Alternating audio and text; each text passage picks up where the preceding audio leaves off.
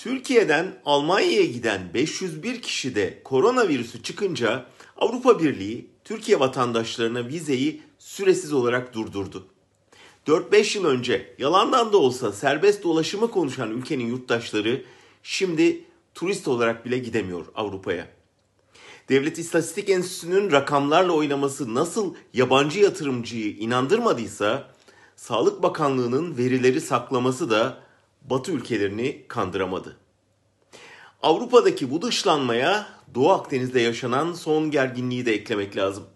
Önceki gün Avrupa Birliği'ne üye 27 ülkenin Dışişleri Bakanları Yunanistan'a tam dayanışma mesajı verip Türkiye'ye güvensizlik yaratıyorsun dediler ve tansiyonu düşürme çağrısı yaptılar.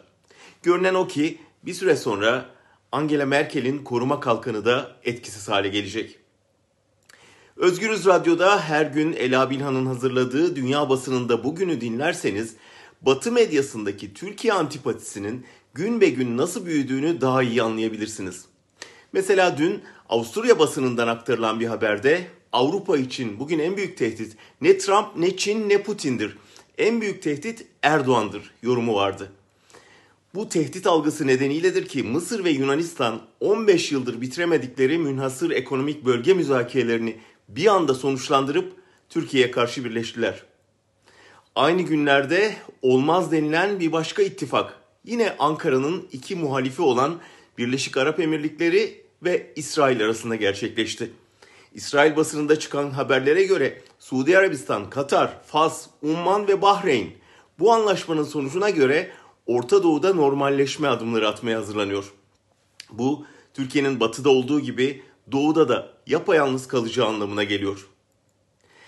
Avrupa ve Orta Doğu'da durum böyleyken Ankara bir de ABD'de yönetime gelmesi muhtemel Joe Biden'la gölge boksuna girişti. Ankara iç politik hesaplarla dışarıda maceraya giriştikçe karşısındaki cepheyi birleştirip büyütüyor.